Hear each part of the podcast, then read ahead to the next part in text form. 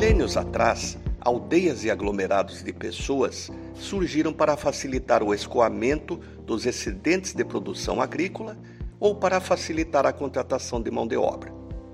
Já nas sociedades industriais, as metrópoles surgiram das tarefas no chão de fábrica e das linhas de produção, que necessitavam de pessoas reunidas em um mesmo espaço físico.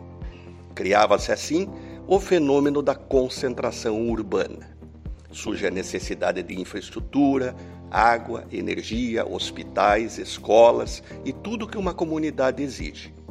Como era lá que a riqueza estava, mais interioranos partiam de seus vilarejos para buscar educação, emprego e prosperidade, às custas de uma qualidade de vida precária e o afastamento do núcleo familiar. Resultado: conglomerados urbanos caóticos, congestionamentos de trânsito e problemas dos transportes coletivos. Mais gastos para o erário, mais impostos, sem falar no encarecimento da moradia, alimentação e transporte para o cidadão. Agora, a tecnologia da informação e da comunicação mudou tudo.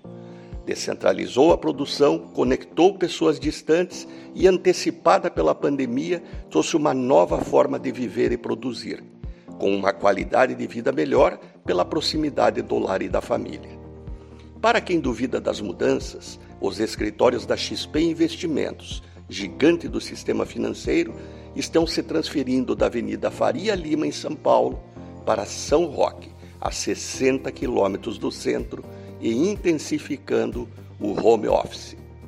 O trabalho está mudando de ambiente, com você junto.